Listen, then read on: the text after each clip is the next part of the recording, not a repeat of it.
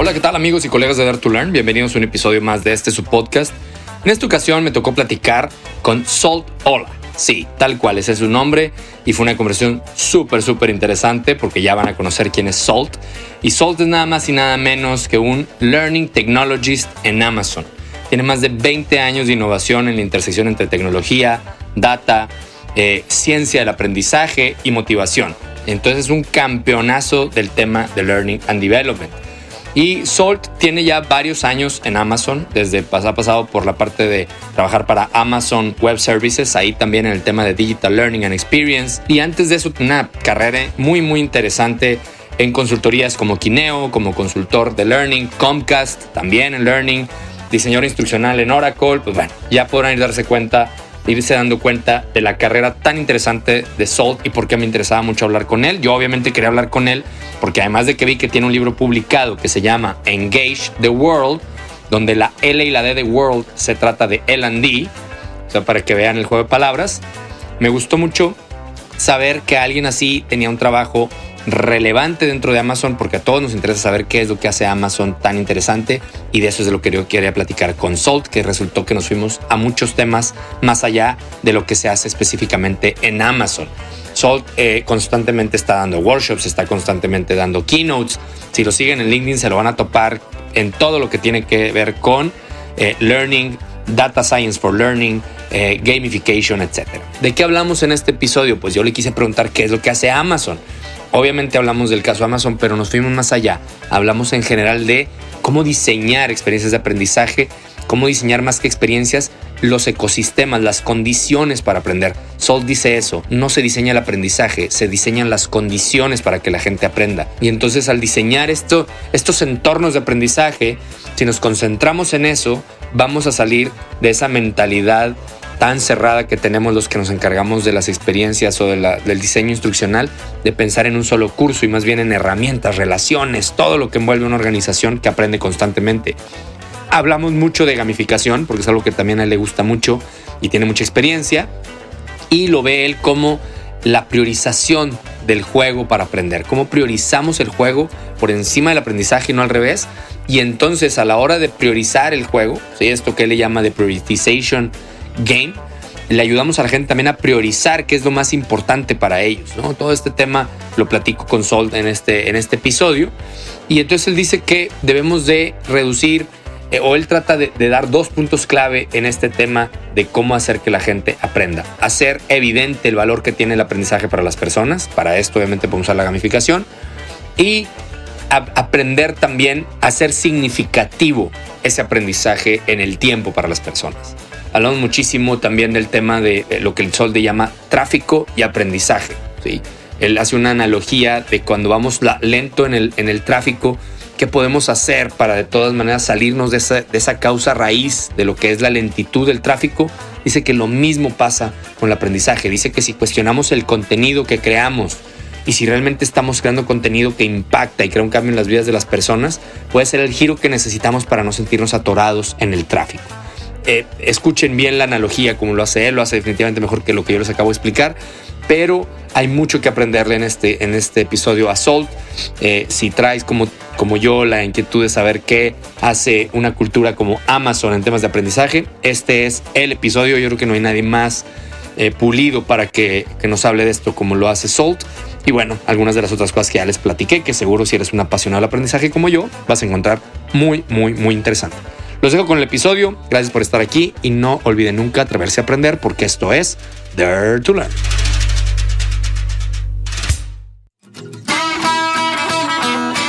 Hola, ¿qué tal Learning Explorer? Bienvenido a un episodio más del podcast de Dare to Learn.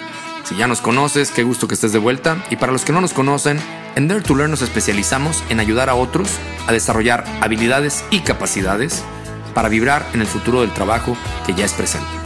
Con más de 10 años de experiencia y decenas de clientes, somos el home número uno en aprendizaje en América Latina y estamos seguros que tenemos algo para ofrecerte a ti y a tu organización, sobre todo en temas relacionados con Learning Agility, Performance y Liderazgo.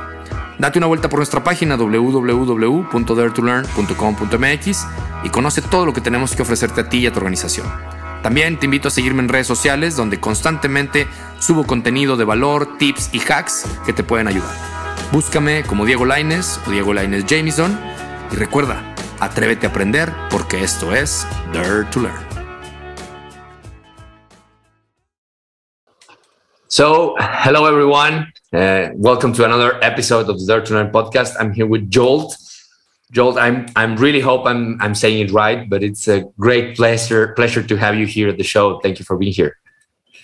Thank you so much for having me. And it's um, Zsolt, perfect for believe ninety percent, plus minus uh, ten percent error margin of error. So I listen to anything close.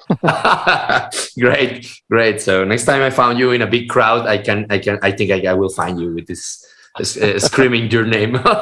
so well, uh, Zsolt. Uh, I have already told the guys about you, and it's great to have you here because you know. I think you. I think you probably know. Uh, a lot of us look uh, up to what Amazon is doing in a lot of different things, and this won't be the exception on what what as much as you can share uh, on what you guys are doing in learning and development uh, at Amazon. But I I also very excited because I have seen you for the past months, and of course preparing myself for this interview, I have seen that you have a lot of things to share about learning, and this is all about learning. This podcast is about learning. So it's going to be, I hope, a very insightful and funny conversation. And let's go right into the first question I do to everyone in the show. So, what is something about learning that you probably have clearer or that you think you, is more clear to you and is not so clear to other people since you've been around learning for a while? So um, it's funny you mentioned funny. I, I often get this part um, that in my interviews and even at work, um, somehow fun always comes in and humor. Um, so I hope that that's not a problem. We're not going to be too scientific here. Um, so instead of you know mentioning 5,000 people who already died and they were very smart about learning and that sort of thing, I would just say that my, my biggest, I think, revelation in the last 20 plus years is that a lot of people think that we design learning. Uh, we even have a names like learning experience designer uh, as a title, yeah. and it's it's not what we design because learning is personal. It's it's happening in your brain and holistically on you know, emotions and all that. But that's a personal thing, an individual thing. What we design is the condition or the most effective conditions around the learning and it might be um, just a slight di- difference in, in, meaning, but it's dramatic when you being measured of where you're good at it. Because mm-hmm. if you think you're designing learning and that's the only way to learn, you produce things that you think based on science works well in the best case. If you think you're designing the best conditions, then you have to get out from your mindset of learning. You have to think about what happens on the floor when this person goes back, the manager's relationship, the organization, the tools, and everything else. Mm-hmm. And that's, I think, the biggest mistake sometimes that we're only focusing on the learning part of things rather than the actual application on the job. That's great. That's great. Yeah, like the the sign designing the designing the system or designing the surrounding around learning. It's it's as important or more important probably. And more, now even more we have all these uh, hybrid challenges or zoom challenges. People are at home and everything. That that would be a, that is a good thing to talk about. And yep. it, it may it's a good bridge to my next question. What do you think is the most impactful thing uh, or impactful change that is going to happen with learning in the near future? So it's a good segue because I think what's happening today is we have all these um, divergent things happening at the same time, accelerating. You have AI, we will move into the cloud. Well, now we have metaverse going on. Um, Web 3.0 is going to change the world um, as is, and and all these things that you hear. Things going to be much noisier, much more digital, much more immersive. You have eye tracking, facial recognition, and all that. And so, one thing that I guess we need to learn as a new thing is what I call this, this a digital isolation problem. So, the illusion is going to be that you connect with a lot of people. But in, in reality, what you're doing is you're creating this persona, this digital persona that used to be in the old days like twice a week you post something on Facebook and that's your image, um, on social and, and digitally. Then it turns into like you tweet every day, every five minutes. You make a TikTok video. So now you, your personality is online as as when you're working, as when you relax with others and all that, mm. and you don't have to maintain that. Mm-hmm. So what we're actually losing is is the the, the divisive um, sort of light sideline between what you are today in digital in the digital world and who you represent versus who you are really. Mm. And if we if we don't, it's like I would say it's like you know the Hotel California song that uh, you can check out anytime, but you can never leave. that's a good analogy. Wow. Yeah. That's that's it, because it's it's um un, until the point that we don't have to be two persons, it will be exhausting.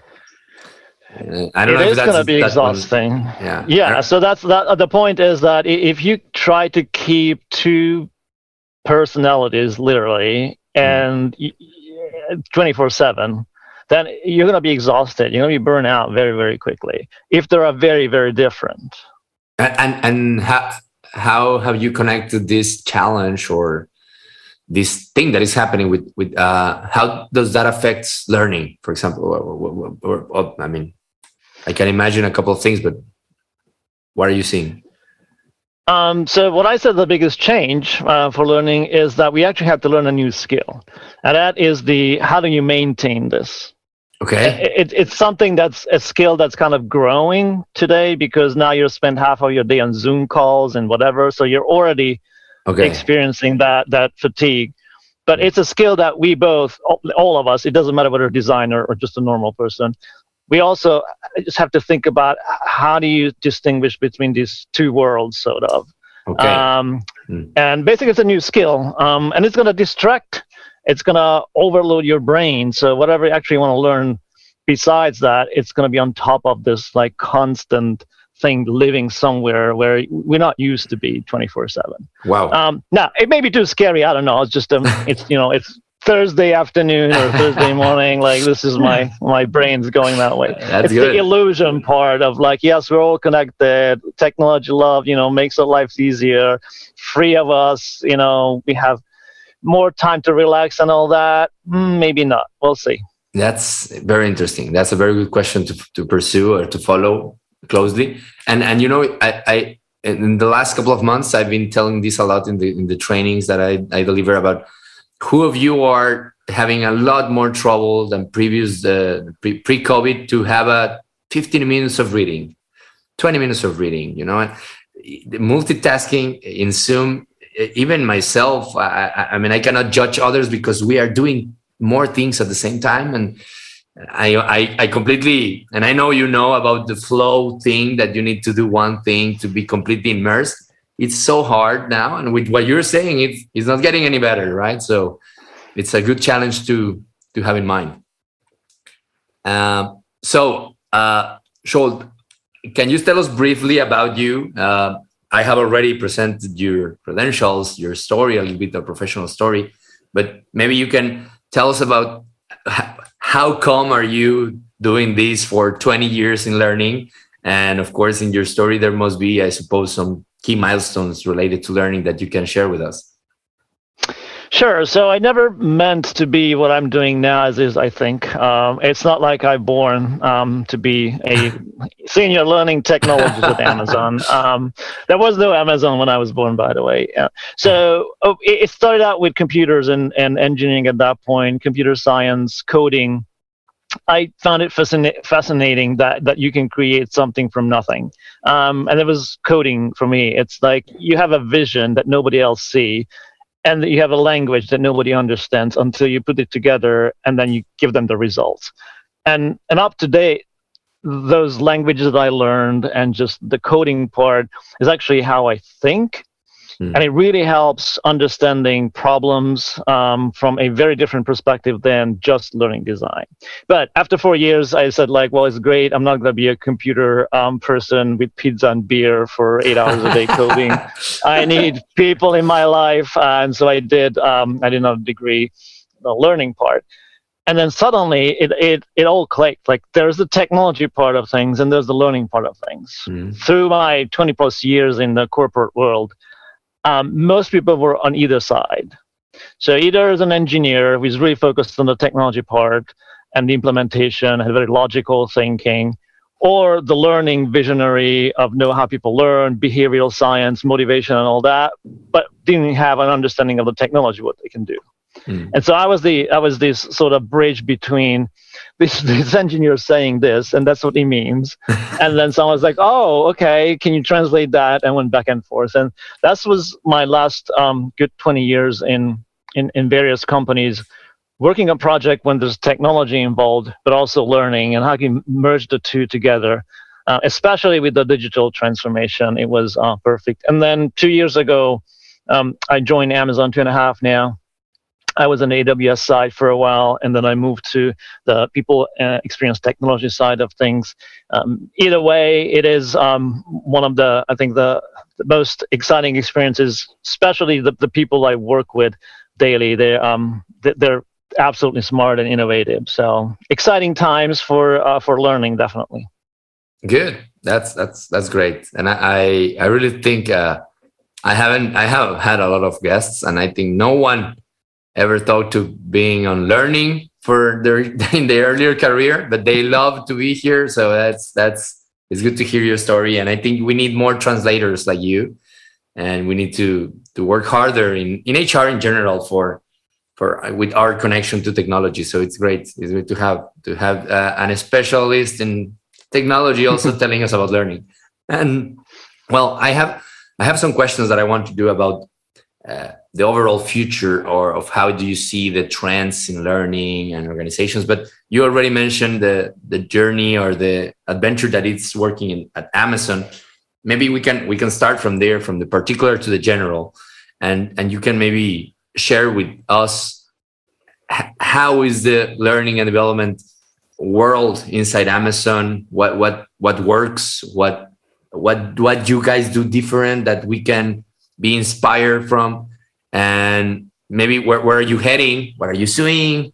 Uh, you and i talk about uh, before the interview about the, the, the use of data that of course we all looked into amazon for data for other things maybe but this may be the case to deep dive on that or content uh, overload. T tell us about that. It would be great to hear it from you Sure. So, as much as I, I can um, say about what we do and, and how we do, um, there's a lot of things that's public. And, and, and you know, when if you actually want to work for Amazon and you Google, the first thing you find is your leadership principles. Um, you're going through them. And those are things that drive not only um, like leadership, but, but every little decision. And one of them is, is obviously customer obsession. And then the dive deep, which is about the data. What I think works well with with with data for learning professionals is that um, we don't need to be right all the time. We don't need to write white papers around this is how science works. Uh, this is not our job in work-based mm. learning. Um, there are very smart people who do research and then post their research on that. In our case, we just have to make a difference here and now under the circumstances we have and that's very different in every team at Amazon. So if you ask others, you're going to probably have a different answers to these things. it, it is basically a whole country. Uh, but what what we all agree on, and both um, on on e- uh, either side, whether it's on Amazon technology sort of things or or on the consumer side of things, it, it's about learning should be measured and evaluated just like we do everything else. So customer obsession is about innovating, for example, on behalf of the customer before they even know it. It's less about what the com- companies are doing and, and you know what features we should bring in, but what are the pain points that we're solving for, and what do you go backwards from there? We use backwards design.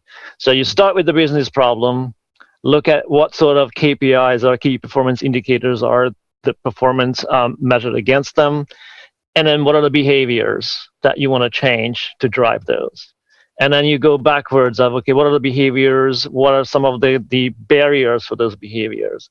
And it may not be all learning. This is one of the biggest mysteries of, of the last two decades of how we trained everyone that, that if there's a performance problem, then we need training. Um, and while we all know it's not working, we're still doing it. Um, so oh, we, we, you cannot ha- you cannot win this conversation without data because if you show data that we tried X and it's not working, then you can convince people to do something else.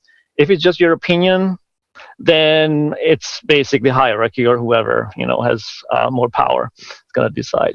And so one thing that definitely is is going backwards. The last thing is the learning part, and learning is learning doesn't mean that you need to be, create a course. Um, mm. That's another thing that that that's a myth out there. That one when we talk about learning and how important learning is, that that we mean we, we need to create courses fast and put in the LMS. Mm. That is one single element of your whole learning toolkit. It could be a lot of other things that you can do, and sometimes um, innovation is about reduction, removing things rather than adding and creating. And so this is, I, I think, where where we sort of different. Uh, data, definitely data driven, um, moving more on on measurement, going backwards, building these chain backwards uh, decisions to learning, and then um, and then just literally every single person that I work with here is so dedicated to to make change. Maybe they don't know how to make the change, but everybody is driven by every morning and they come to work is like, okay, how do we make this better? That's Rather great. than, oh, this is great, it's working, so I'm gonna hang out with this for like the next two years because I found something that was working. So always I, like, how do you make these things better? I like that. I like that. I, I use the. Sometimes I'm okay with the if it's not broken, don't fix it but the, those are very few. I mean, I'm always if it's not broken, maybe just do it a little better. I mean, that, that you don't have to 180 degrees fix it, but because that's that's an easy way out. No, it's not broken. Don't don't do anything about it. uh, you just said that you can always do it better. So I I really like that. Those yeah, those incremental things help um, along. And the, the other part of it is is that there's this goal setting of you as a as a learning professional. What are your goals? Um, and it's not just the goal that you want to reach; it's the road there that you need to enjoy. Because otherwise, you work hard for you know weeks and months just to get to somewhere for an achievement, and then what? And then you know, the next project comes, and it's just a constant burnout. And you always wait for the next goal, unless you enjoy and you're excited about what you're doing daily in solving those problems, then it becomes basically a climbing exercise over and over and over again. And at some point, you burn out. Right. Yeah. Oh well, I I really loved it, and I think we we can talk a little bit about now about the learning professionals and and, and the L and D role. I mean, um, how how do you do it? I don't know if everyone everybody else is doing it. How do you approach the, the the projects in a way to to enjoy it and how do you for example uh, if, as technical as we can get on on on getting those data and getting excited about the insights how looks like how it looks the l&d function in amazon. And even you guys or whomever wants to be for a while being relevant in l&d where should we be heading? What needs to change so I don't think that that um, the L and D function. I don't even know what L and D function is. It's one of those like abstract things out there, like L and D, L and D, L and D. Yeah, yeah. L and D this and L and D should be doing that and all that. It's like okay. Um, it, it's sometimes it's like it's like you know talking about like learning culture and all that. It it reminds me of traffic. Like everybody's back in the days when you had to commute everybody was complaining about the traffic of why is it so slow? Why is it not moving? Blah blah blah. And actually you're part of the traffic. You're sitting in your car. So it's not an abstract thing that's that's out there. It's you. Mm. part of it is you. And so if every single person in the car is complaining about the same traffic they're all complaining about themselves. Wow. and this is where um, this is where changing it the only way to change that it's not it doesn't start with the cars. It's not like suddenly everybody just gets out of the car and walk. Like this is not reality. It's not going to happen. But what it it comes down to is the mindset of of of thinking differently about it, more innovative way of what you can do. And one way to solve that is that you work from home. Um, although it wasn't really a creative idea, it was more like a forced um, sort of exercise. But yeah. but it proved that yes, you can actually solve the commute problem by just staying home.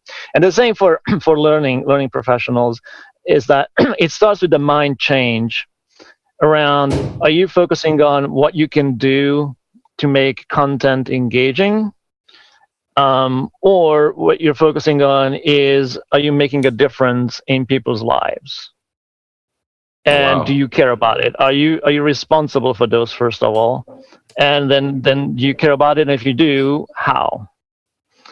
And the answer to that is like oh no we can't because like, the moment they you know done with my course i don't know what's happening to them and it's the same as sitting in a car in in a traffic and saying well i don't know there's so many other cars here like they could do something like i don't know i have nothing to do i just have to go to my destination.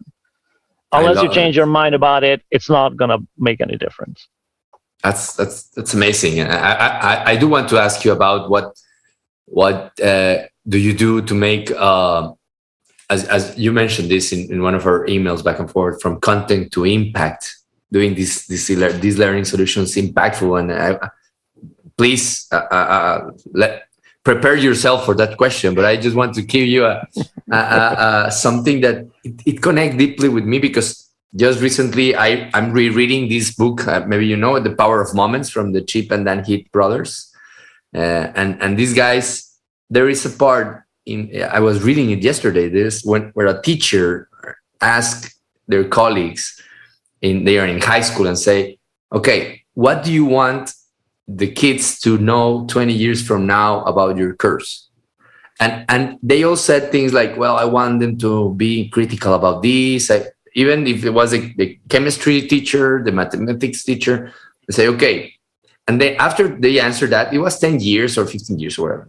Okay, now let's look, let's look at your syllabus and let's see where in your syllabus and of the of the topic is that you are you are teaching that. And it was like whoa nowhere. It was nowhere you know it was all the content was there. But the thing they said they want the, the, the kids to to remember them for or to help them in the future wasn't there. So a, there's a disconnection there. So i think mm-hmm. what you mentioned is something like what what am I trying to do? I'm trying to check my objectives. I'm trying to teach something for the sake of content push, or I'm really trying to make an impact. And well, i I, I have to tell you this because I felt the connection immediately. But uh, how are you doing that? How how does that uh, in the latest solution that you have developed? Maybe can you share a little bit about how how are you? How do you know you are being successful or closing to successful in that in that impactful sphere? Um, so I would start with that this is the intent. Um, it doesn't mean that it works every time with every project, but it's the mindset that you start with. Um, sometimes in reality, you just have to get things done and, and again, this is not um, higher ed and, and other places when things generally s- slower and long term and round sort of education. This is literally things come up every moment and needs to be dealt with. and so the only way for me or for others, because in my role, actually, I'm, I'm more supporting uh, teams than doing it myself uh, mm. per se. in our case, it, it, starts with measurement, and this um, is something that I learned maybe in the last five years or so. I, I, used to be excited about making things engaging, so I jumped into gamification and game design, uh, theory of flow, and motivational theories, and all that because I really enjoyed the uh, I think the soft skill or durable skill part of things of how people think and make their mind and how do I make some content more um, engaging or come to life. Um, and, and this is this is great if you have those skills. The problem is that if you invest your skills and talent into something that at the end doesn't make a difference on the job, then at some point the business is going to come to you and say, look, you're posting things like, you know, 8,000 people completed this course and spent 170 days this year. in training. That is investment because we invested this time in their development. Where's the result? Mm. And so, yes, measurement and evaluation is not a sexy part of design, not the most creative things that you can do, but it starts with that. And the reason I'm saying is because if you measured by, let's say, how people love the course, so they give you like one to five sort of um, satisfaction rate, then you design for that. And if you're a good designer, you actually spend most of your time to making something as a course pretty interactive and you know great experience as is and spend 0% of it of how this is going to transfer into the job and the, the circumstances that people need to um, apply that on the job. And so, if you're not measuring the right things, then you're not designing for the right things. That's that's the starting point for us. And the second part of it is how do you know? Uh, as you're as you're asking, and that that that is the you know the second level of things. Once you have the intent and the mindset of I want to measure that, then the second part is thinking about okay, who owns the data? What sort of data is out there that we could work with? Uh, because one of the traps that we fall into is that well, we don't have anything data around performance. We only have data in the LMS, and we can download and create charts of those. Today's world, it's it's not enough. It's good for you maybe as a learning organization to know how much stuff you have in the LMS or people do in the courses but that is just like a, a slightly one slice of the whole pie. You have to work with with the business to find out what's happening on the job. Um, what are the barriers that you need to design for? And then you realize through this conversation that maybe they don't even know that we could help them. And this is where we, as learning professionals, are going to have this I think very soon a decision of are we in the business of making courses, taking one content form to another, or are we in the business of actually helping the business make things move and change? Because I can tell you in five years, if all you do is just take content from one form to another, AI is going to do it in, in an hour. And if you walk into the business and say, look, AI is going to be only like, let's say 80, 85% perfect in an hour, but I have a team of five, and in six weeks, we can bring you a course that is perfect. Guess what? We, are yeah. going to go with. Wow. Yeah. That's, that's uh, hard to swallow, but better better now than later. Better now than later. That's uh, great. I mean, it, it, one part of it is is that as we started with learning and what people know or maybe myths about learning is is that a lot of times we spend waste literally our talent and resources to create a solution a learning solution that's not even a training problem at all.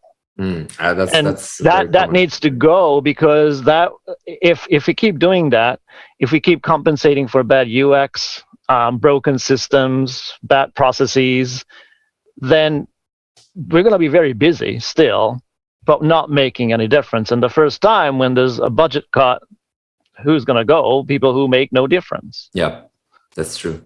And regarding on that, imagine in that scenario five years from now, uh, what will be the the the the value role of a learning specialist? Because I I, I like you, I love to create and the, and the the creative part of creating a, a critical experience or uh, instructional objective, etc. And, and thinking about the movie I want to put in to make the message go through and the clip. And I love that. I know. I mean, I, I do it all the time. I read a lot and I want to like this story I just told you, right? But but I know that we need to move into a more sophisticated function, and I love the data that is coming to, to the function. But in that scenario, is there still maybe i'm trying to to prophesize here but i think that that's gonna that i hope that's gonna still worth something that creativity or how do you see the learning function adding value when when things are this uh,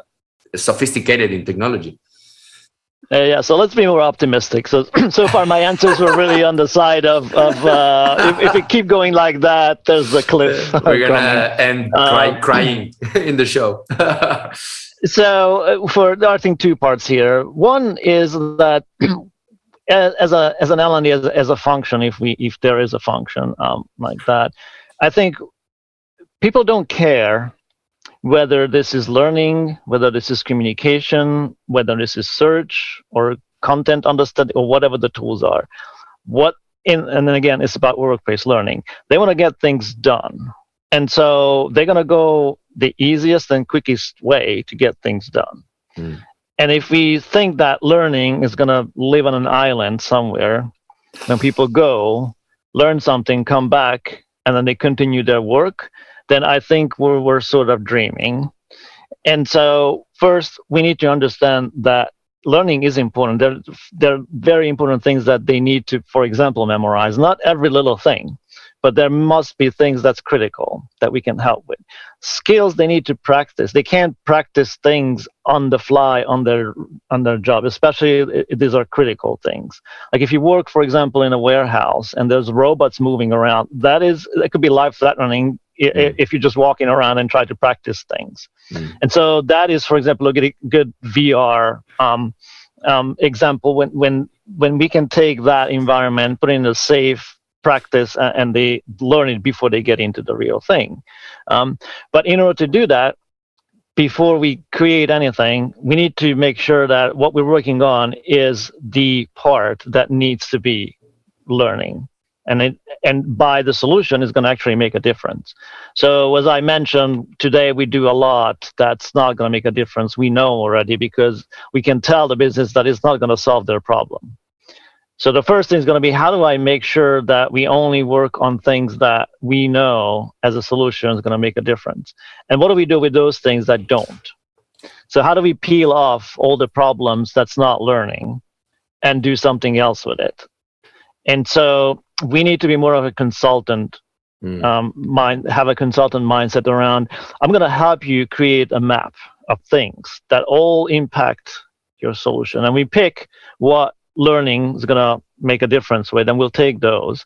But there's stuff here that you need to help with. So, for example, if if it's an awareness thing, do we really need like a animation t- so people can be aware of something, or we just send out an email and now they're aware of it. Um, again done. It's uh, it is going to take like five days of some animator going through things or use GoAnimate or whatever uh, um, and going through much campaign. Just just yeah, yeah, just just tell them that here's the, the second part of it is we also have to make sure that that we have the rights and the permission to tell how it is. Because in the workplace learning, a lot of times the blame goes to training, the credit never goes to training.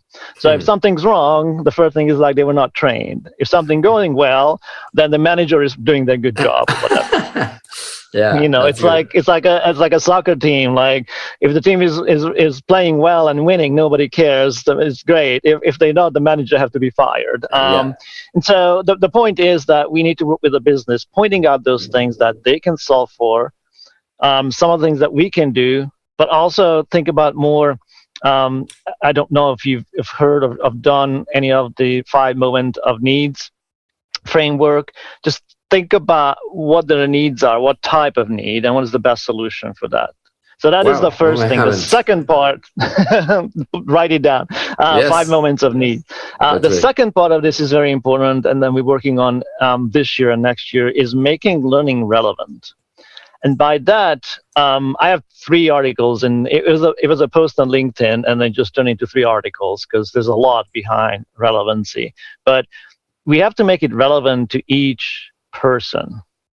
So it, it's not enough to design, even by science and evidence based, one thing that's going to work for everyone. Mm-hmm. It's it's not going to work because you're going to put a lot of things in it that's either not applicable, it's not on their level, unless you know who their people are, what their skill level is, what their goals are. It's going to be hard to make one thing that works for everyone. And so the question is, how do we make learning relevant to each person throughout their um, their lifelong you know workplace environment rather than assuming that everybody has x amount of skill and everybody needs this learning solution to move on to the next level. Those are the two things that that if we can solve for then i think we're going to be um, be going to be uh, you know the seat at the table sort of thing. That's great. That's great. That's great. Thank you. And yeah i mean the, the, the last point is also related to data no? How can we have enough data of everyone to actually deliver with the help of intel, artificial intelligence a great solution yeah. right? So that that would be something to look for forward. And uh, that's that's really good. Thank you. Thank you for uh, all these insights. I think i already asked you or somehow we already answered some of the questions about where, where should companies being looking for becoming a learning organization or a learning culture. I want to ask one more question about this before going to the to the final uh, round of, of personal questions to you. So imagine that you are not and you you and i we are not in learning but we are this manager that has a team and i'm pretty sure this happens to you also. And and he comes to and you are you are looking for a solution for your people to be lifelong learners to be self-learning uh, advocates. And and and and you are trying to figure out how. And i i i really believe that it's there is a part that the individuals need to do for themselves. And we we we can only maybe help them but how do you do to for people to transform themselves as individuals in in persons that want to learn to be professionally ready? Is there is there going out of, of our bu bubble of learning? What what what's out there for them? Um, so this uh, question reminds me of, of someone on LinkedIn asked whether they should uh, gamify the, the, the courses because people are not completing the courses on time, and if we can gamify them and make give them points a leaderboard, then then they would be completed, um, and the managers don't have to deal with that. And so again, it comes back to the point of how do you measure something, and how do you evaluate, because it's lifelong learning is happening no matter what. It's just they're learning not what we want them to learn. Mm. It's like they're already playing a game. It's called prioritization game. They have limited time at work and energy, and they prioritize things that makes a difference for them based on their role, based on a relationship with their manager, based on um, the organization priorities.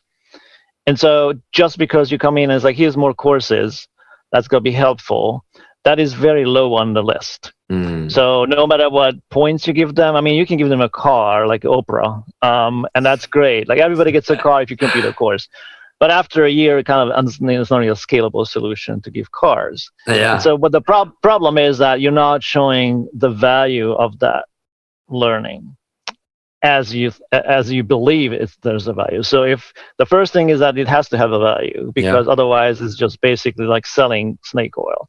The second is showing the value. And this is where motivational theories um, are important. L&D professionals love gamification the last five years. They tried all kinds of things to um, sneak in some of the game elements into learning. But without doing the, the, the, most of them without doing the actual background work around what is gamification which is motivation. So if you don't have at least a couple of motivational theory of how motivation works then you just do it randomly. And it may work may not depending on what you throw at it so there is a homework that we need to do around why people are motivated in the workplace mm it's not as obvious as it seems. Mm. Um, I have more articles on that too, because if you pick the, the little things that you can control, then you have a better chance to show the value to them, and then they can they will actually use this. But again, like you cannot assume that the best way for them to get become this lifelong learner and is taking your own courses that you built. That's and maybe amazing. much easier way to actually not doing any of that, but just asking for a checklist somewhere and it works for them. Why would you take 30 minutes to learn about the theory of X when there's five things that you need to do on the job? And here's the checklist. Yeah, I really like it. And it's, it's, it's uh, of course challenging on, on how uh, we need to, to, to focus on the value that we provide. And I, I was having a recent conversation with one of our, of my customers and said, I don't think they people see the value on the curation you are doing. and and maybe it's because we are not selling it right. I mean you are not telling them how this curation will help them in their daily jobs. And i i feel you. I feel what you're saying. And and well it has to have value for someone aside from myself right? So i need to do the the, the pre the pre check on that that is not just because i love it. So but yeah selling the value having having the the skills to to tap into motivation. As you said is not as obvious. We always think the same motivations uh, moving your career forward more money or maybe there are other motivations that we need to tap into and that will be interesting well so one thing around if you if you use evt which is the expectancy value theory for motivation there's the cost part because they have to give up give up their time give up their focus whatever that's that's like that's something against on the list of motivations. And one thing is is that um, for me, it's important is self efficacy. So just the fact that that you can do it, you also have to understand why would you want to do it. So this is the what's in it for me sort of thing. But the second part is um, you need to see an example of similar people that you are mm. doing this successfully. So instead of just having learning designers create content that is very informative and important and whatever those things are that the SME wants, show someone from Lily street credit, show someone who used this information or skill on the same job that this person is doing in the same environment and have success with it. Show them the data. Mm. Then you have their attention rather than just talking about it. This is the only way to do things, and here's the list of things that you need to practice that's that's very good and yeah that's why uh, authority comes from from reality right? From from actually applying. A lot of the authority people is expecting is not from the word book or the the, the, the book but from someone applying that into their environment. And that's that's a great reminder and, and thank you for that. So uh, we I'm, i want to move forward for the last two questions and uh, rapid fire section let's say. Um, and uh, how do you learn by the way that that's that's one of them i mean the, the how which techniques work for you uh, as a learner um, I call this the uh, three days in a sandbox learning. So, and every time I meet a vendor and we have a technology, can you test it out or give us an opinion and all that? And we have, we can make a call, have like coaches available and all that. I always tell them um, they think I'm joking, but I always tell them no. I just need three days in a sandbox. That's how I learn. So give me all the document, documentation you have, technology deep. I don't need sales and marketing. How does thing work? And then give me the actual thing so I can do it. And then three days later, I'll come back and I'll tell you what it's worth for us in the in our environment. That's that's how I learn. That's amazing. It's like a sprint, a learning sprint. Uh, it is no no fluff. Yeah, no marketing and sales and fluff. Because in 20 plus years, I've seen so many times features working well on paper, and then when it's implemented, nothing like that. Wow, that's that's good to have that that that skill that you have to actually know the the the, the in and outs. That's great. And what's next for you, uh, in your personally or professionally?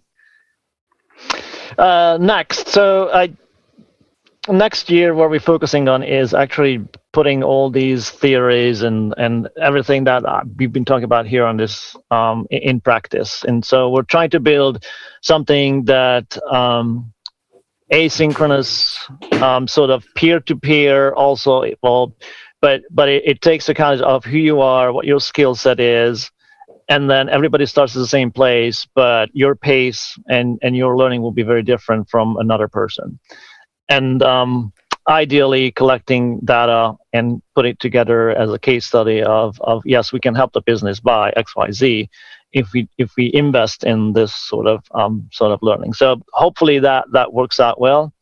And um, at, at, some point we can actually talk about it. And then it, personally um, i keep learning um, back in the days in high school we had a band and i i created the songs and play the piano and all that, whatever the piano was back then, like a little keyboard. and so I picked it up again and started relearning nice. how to play. Um, so I re-recorded our songs from high school and, and all that. So my, my personal goal is to actually play other things than than my own things. That's, amazing. That's amazing. Yeah, keep keep the fluids going and yeah, keep keep you yep. active. That's great. Congrats on that.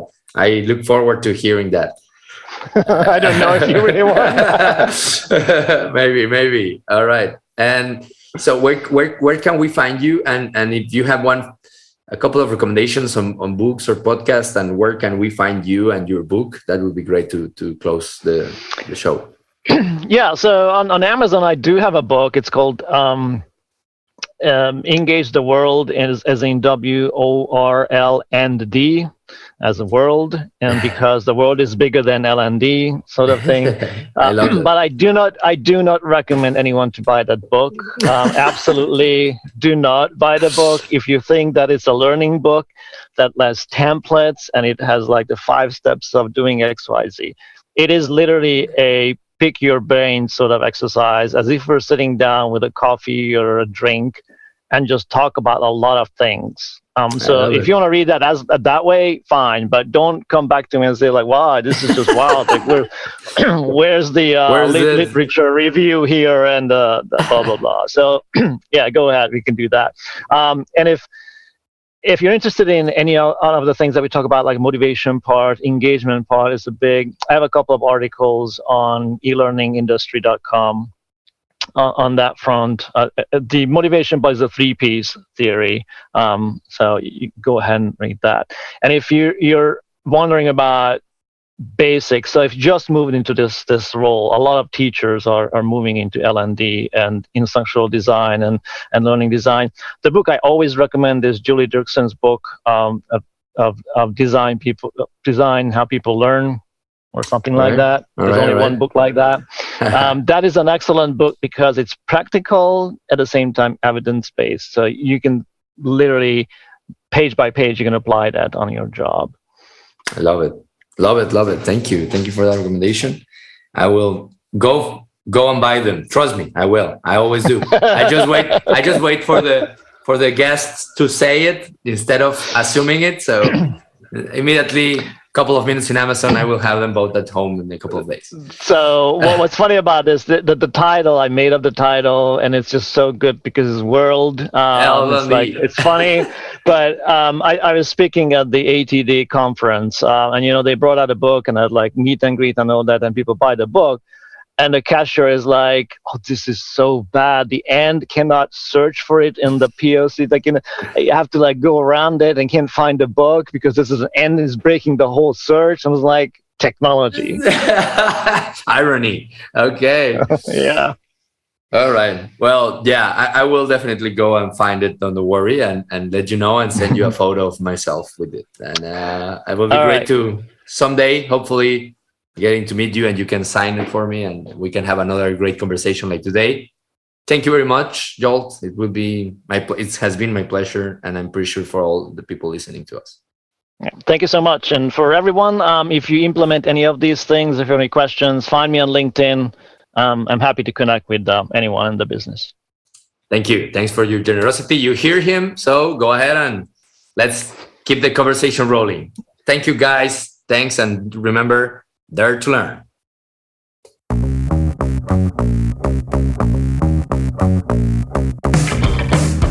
Muchas gracias por acompañarnos en un episodio más del Dare to Learn podcast. Estoy seguro que como yo debes haber encontrado mucha sabiduría y muchos insights y cosas interesantes en lo que nos compartió nuestro invitado de hoy. Te quiero pedir un favor, para que seamos más la comunidad de Learning Explorers, para que seamos más los que estamos en ese camino del aprendizaje continuo, comparte lo que hayas aprendido, ayúdanos a que esto le llegue a más personas, compartiéndolo con alguien que le pueda servir, compártelo en tus redes, compártelo en las nuestras, coméntanos. Nos encantará saber qué es lo que estás aprendiendo y poder tener una conversación ahí. Eso es lo que hace que este podcast gane tracción y que cada vez seamos más los convencidos del poder del aprendizaje, los que no dejamos de aprender todo el tiempo. Te pido que si puedes nos des un like o un review de 5 estrellas en las redes o directamente donde escuches tus podcasts. En Instagram nos encuentras como Dare to Learn MX y el resto de las redes como Dare to Learn con número 2.